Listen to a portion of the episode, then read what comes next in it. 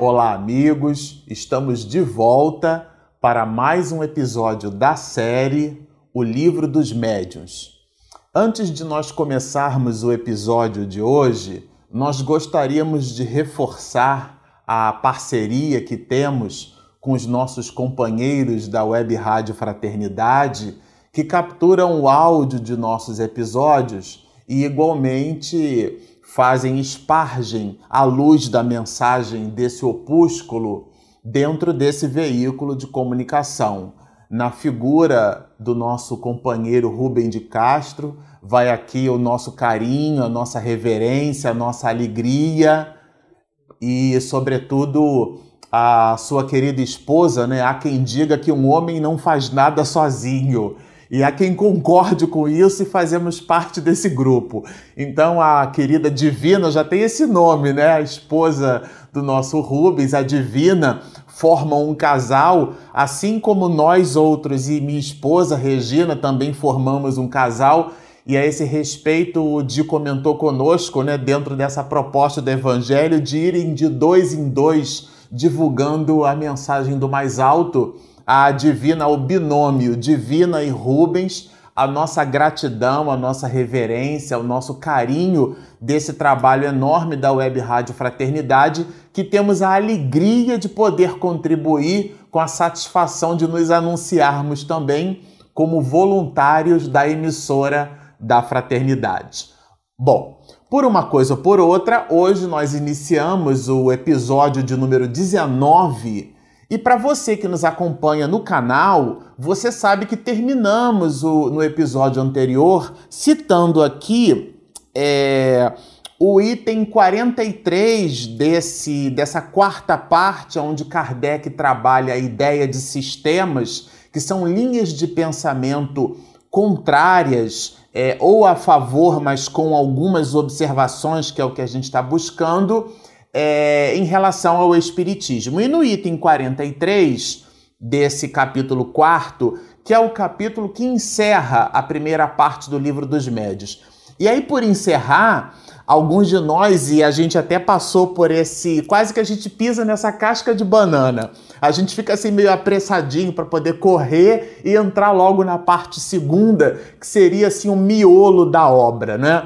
Mas a gente, como dissemos em episódios anteriores, nós vamos buscar essa viagem sem acelerar muito esse carro, a fim de que possamos depreender a paisagem e amealhar assim a beleza do transcurso. Por esse motivo, no item 43, que trabalhávamos a ideia do sistema de reflexo, né? Kardec colocou assim.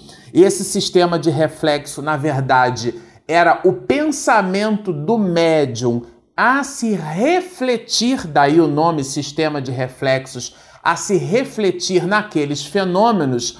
É, o próprio codificador, ao final aqui que nós lemos, né, disse que essa ideia era um pouquinho desagradável, porque se a, o pensamento do médium ou dos circunvizinhos refletia, né, podia se refletir naquele, na produção daquele fenômeno, como algumas mensagens e alguns ditos eram ditos assim desagradáveis, eram colocações frívolas, que não combinavam com o perfil das pessoas que se apresentavam na reunião, o próprio Kardec citou que em alguns casos o sistema do reflexo é muito desagradável.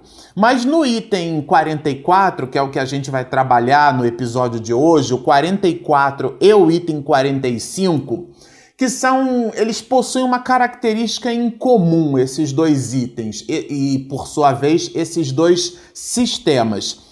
O, o item 44 trabalha o sistema da alma coletiva. Aqui a gente já tem a ideia, Kardec já apresenta para nós a ideia de linhas de pensamento que já concordavam com o fato de que aqueles fenômenos não eram puramente mecânicos, isto é, explicáveis pela fenomenologia é, eletromagnética ou puramente é, mecânica física. Aqui ele já aportava, Kardec já se nos apresentava a ideia de linhas de pensamento, isto é, de sistemas, que trabalhavam justamente o, a produção intelectual daquele mesmo fenômeno. Então ele já admitia aqui, ou melhor, buscava correntes de opinião que já admitiam que aqueles fenômenos não eram puramente materiais. E, e, na explicação, na negação da intervenção do espírito, esse aqui é o ponto, a ideia aqui era explicar como eles se apresentavam, mas negando a ideia do espírito como sendo o agente inteligente daquela comunicação. E no sistema da alma coletiva, esse sistema da alma coletiva ele era um pouco parecido com o sistema de reflexo.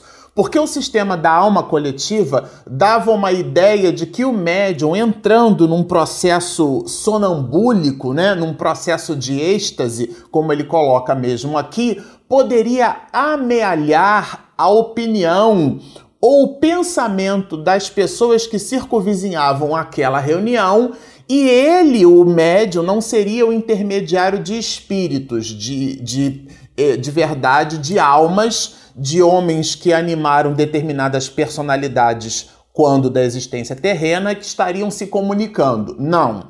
Era o pensamento que aquele médium, aquele intermediário, num estado de êxtase ou sonambúlico, seria capaz de buscar várias linhas de pensamento. Por isso que esse sistema ele é chamado de sistema da alma coletiva, que era reunia o pensamento de todos aqueles muito embora Kardec refutasse essa ideia, sobretudo porque o material intelectual que se apresentava ali muitas das vezes negava a linha de pensamento das próprias pessoas que ali participavam. Isto é, os espíritos diziam coisas que as pessoas que estavam ali não concordavam com aquelas coisas, com aquela linha de pensamento, com aquelas ideias, com aquelas proposições. Isso significa dizer que essa ideia da alma, do, da alma né, da, do sistema da alma coletiva, como sendo uma produção intelectual que, cuja gênese era o pensamento das próprias pessoas que estavam ali, não combinava muito. E ele cita aqui uma brochura, um livro né, de, um, de um homem que escreveu sobre esse assunto. E eu achei interessante, a gente resolveu ler aqui uma, esse apontamento, porque dá assim uma, uma certa ideia de, de humor, né? De um certo humor de Kardec quando ele cita essa questão, porque ele fala assim: olha, embora a brochura que expõe essa teoria se intitule A Luz, e o, a obra se chamava A Luz do Fenômeno do Espírito, mas embora se intitule A Luz, o seu estilo nos pareceu bastante obscuro. Isto é, ele fez uma uma certa brincadeira né, com, com um contraponto dessa ideia da luz, porque inclusive aporta aqui o codificador que essa linha de pensamento é uma linha de pensamento na análise de Kardec muito própria, muito específica dessa pessoa que trouxe esse material, né, à luz do fenômeno do espírito, mostrando esse sistema da alma coletiva sendo o médium isto é, o intermediário do pensamento daqueles que estavam presentes na reunião e não exatamente concebendo a alma ou o espírito imortal quando desencarnado na erraticidade, podendo então se comunicar através de um médium, né, que vem do latim intermediário, e através, se servindo o espírito desse médium e através dele, ele poderia permear a sua mensagem. Esse sistema busca a ideia, como alguns muitos outros que lemos em episódios anteriores, busca a ideia de refutar a, o pensamento como, como sendo o espírito responsável. Então a ideia do espírito estava sendo, por esses sistemas, por essas linhas de pensamento, absolutamente descartada. E aqui Kardec fala assim, né?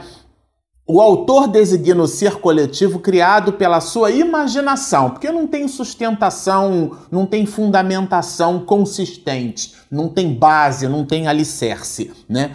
Por epígrafe tomou a seguinte sentença, e nós rachoramos aqui porque é uma delícia isso: nada há oculto que não venha a ser conhecido. Bom, aqui Kardec faz uma observação muito augusta, né? Ele diz que essa proposição nada há oculto que não venha a ser conhecido, ele diz que essa proposição é evidentemente falsa. Sim, porque existem fenômenos da natureza que nós agora que estamos começando a divisar. Nós nos recordamos da nossa época escolar, na escola, os nossos professores de ciências, né? Que depois eram os professores de física e de química, química orgânica, química inorgânica, aquele terror todo. Mas por uma coisa ou por outra, os professores de ciência apresentavam para nós a matéria como sendo em três estados: o estado sólido, como a agregação molecular muito consistente, solidificando a matéria o estado líquido, essa agregação de forma maleável, então de maneira em que o gelo, em sendo derretido, ele liquefaz, e o estado gasoso. Inclusive, há uma, uma questão muito curiosa a esse respeito, porque o gás, se você pressuriza, você agrega novamente as moléculas e ele liquefaz. Mas por uma coisa por outra, na escola nós aprendíamos que a matéria se apresentava nesses três estados: sólido, líquido e gasoso. Bom, depois nós tomamos conhecimento que alguns físicos modernos identificaram um quarto estado da matéria presente nas estrelas, o chamado plasma.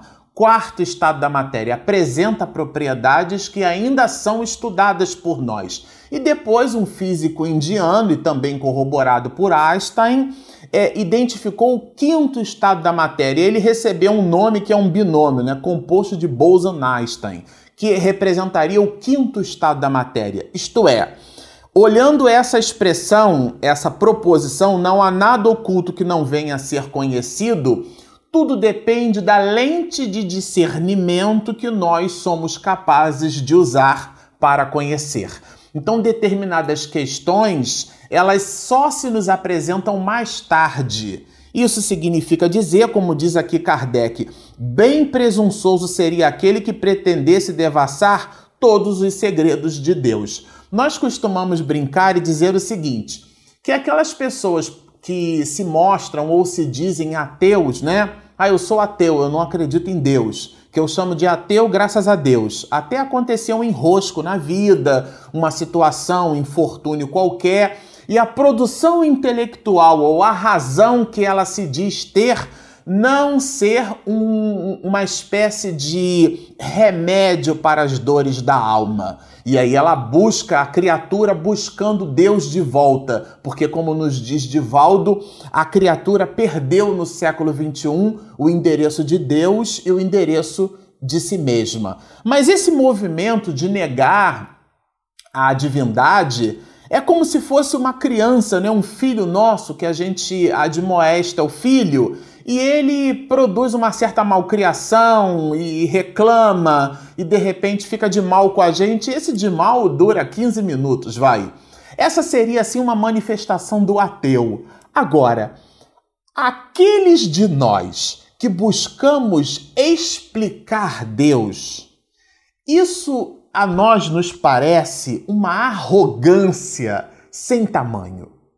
Porque nós é o relativo buscando explicar o absoluto. Então é como Kardec coloca aqui, bem presunçoso seria aquele que pretendesse devassar todos os segredos de Deus. Então, a despeito de buscar explicar na fenomenologia medianímica uma existência de mentes que interpolam seus pensamentos. Quer dizer, a gente busca uma explicação estapafúrdia para algo que se nos apresenta muito simples, muito evidente. Então a gente cria sentenças e proposições que podem parecer sofisticadas, mas muitas das vezes muito mais é a criatura negando a sua realidade transcendental e, por sua vez, negando-se como filha do Eterno, do Supremo Senhor do Universo, do que propriamente uma descrença ou um movimento de pesquisa. Então, Kardec, nesse sistema da alma coletiva, além de condená-lo de uma forma que bem sofisticada, além de condená-lo, faz-nos entrever que esse movimento é um movimento muito mais de presunção do que propriamente de aproximação dos desígnios de Deus através das manifestações medianímicas. Mas a, o livro dos médiuns continua. No item 45, que é um desdobramento do item 44, porque agora a gente já trabalha itens que não admitem pura e simplesmente o processo mecânico da, do, da manifestação é, pura e simples, isto é, já se admite a produção intelectual, a origem intelectual, a gênese intelectual como fazendo parte do mecânico. Né, do, do, do fenômeno. Aqueles sistemas que a gente observou nos episódios anteriores, sistema do músculo estalante, para explicar o efeito, o próprio codificador coloca aqui como explicar a abstração feita à capacidade que alguns pouquíssimos possuem de produzir sons estalando determinados músculos do corpo? Quer dizer, abstração feita a isso, mas ainda assim admitindo essa possibilidade, como explicar a produção intelectual desses mesmos fenômenos? Os estalidos dentro do processo de tipografia, né? formando palavras, palavras juntas formando frases, frases parágrafos inteiros e parágrafos textos com citações de alto teor filosófico, de alta profundidade reflexiva. Como explicar? Então esses itens aqui já não entram mais nessas querelas, já trabalham admitindo que existe uma origem é, que produz intelectualmente esses fenômenos. O ponto que Kardec observa é como essas origens são analisadas. Então, no sistema sonambúlico, ele admite aqui que todas as comunicações inteligentes provêm da alma ou do espírito do médium.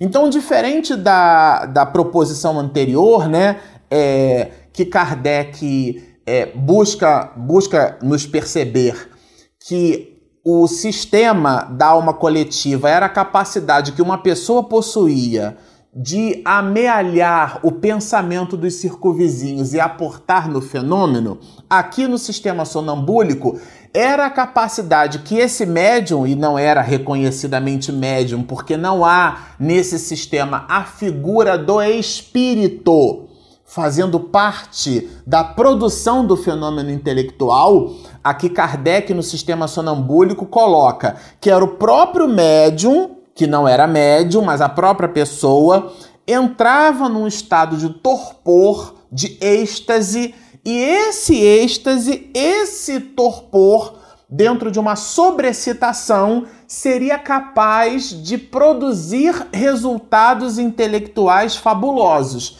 que eram aqueles resultados intelectuais que eram coletados quando dessas manifestações é, medianímicas. Mas aqui não há, a, não se admite nesse sistema o intercâmbio.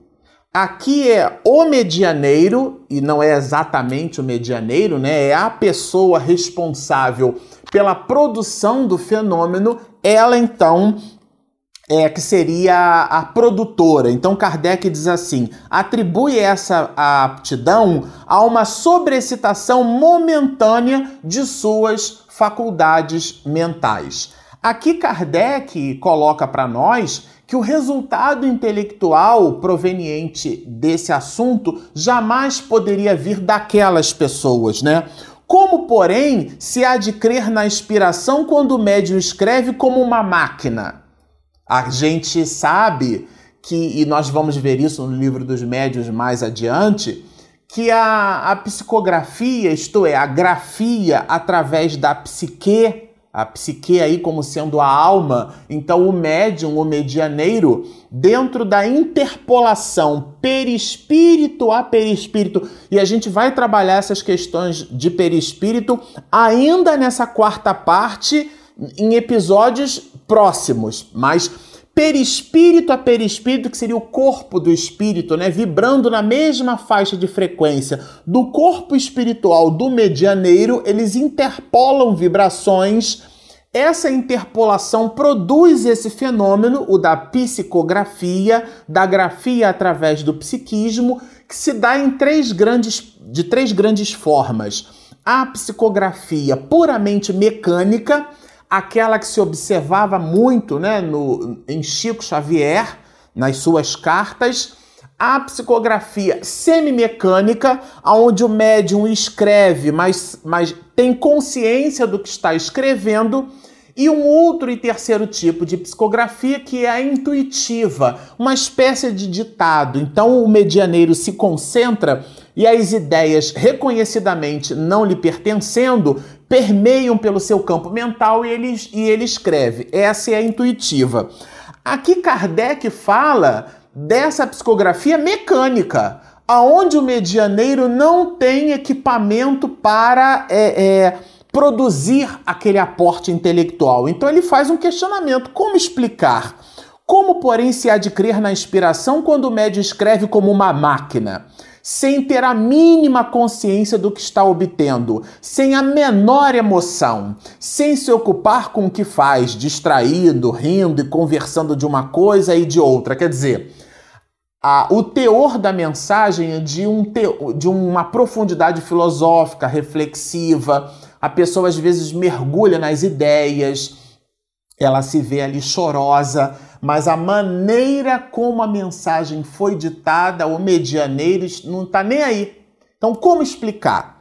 Como explicar esses processos, né? E Kardec fala é, ele até admite, diz para nós aqui, já entrevendo tudo aquilo que o livro dos médiuns vai trabalhar, e como citamos as questões da, da psicografia, ele diz assim: existe a participação do médium no processo da comunicação. Sim, não estamos dizendo que não há. Há inclusive aqueles de nós quando do movimento espírita, né, estudiosos do espiritismo, é, aqueles de nós que dissemos assim, ah, são manifestações medianímicas, porque vem de ânima, alma, isto é, parte daquela mensagem vem do arcabouço intelectual do próprio médium que permeia a mensagem. Então o colorido vai do medianeiro, como nós aqui estamos lendo, estudando, trabalhando as questões do livro dos médios. As, a forma como dissemos é muito nossa, mas o conteúdo esse não nos pertence. Então Kardec vai dizer assim: olha, no curso desta obra teremos ocasião de mostrar a parte que se deve atribuir à influência das ideias do médium, porque existem essas influências. E essa influência tem grau maior ou menor, a depender da qualidade do medianeiro. E a qualidade do médium é sempre um atributo de moralização porque é a sua capacidade de diminuir as suas questões pessoais para que o ascendente da espiritualidade se nos apresente de forma mais consistente. Conclusões gerais a partir de alguns fatos isolados, como diz ele, é um erro que muitos de nós incorremos. Então ele fala assim: existe na manifestação medianímica, sim, casos em que o médium aporta mais de si do que propriamente do espírito. Existem casos em que o espírito aporta mais de si do que propriamente do médium. Essas são especificidades. Tratar casos específicos com generalidade, esse é um problema que ele próprio Kardec aponta como um erro. Bom, minha esposa já está do outro lado, avisando que o nosso tempo terminou. É uma alegria. Nós, no episódio seguinte, vamos trabalhar outros sistemas com ideias maravilhosas que Kardec coloca para nós que representarão alicerce para todo o estudo do livro dos médios. Então continuem conosco estudando. Depois que você assistir esse episódio, releia esses pontos, faça as suas reflexões, busque na introdução do livro dos Espíritos o item 16 dessa mesma obra que trabalha, isto é, do livro dos Espíritos, corroborando esse material do livro dos Médios. Portanto, sistematize as suas reflexões usando o próprio Pentateuco como instrumento de estudo, condensando assim a, as ideias e condensando assim o princípio de doutrina dentro de nós, com vistas ao nosso próprio aperfeiçoamento moral. Estudem, postem os seus comentários, inscreva-se se você ainda não se inscreveu, inscreva-se no nosso canal, clica ali no sininho, minha esposa posta o material, você vai receber o material, a Regina Mercadante faz uma edição caprichada. Depois disso, você recebe, continua assistindo conosco, estudando esse material maravilhoso. Portanto, sigam-nos e muita paz.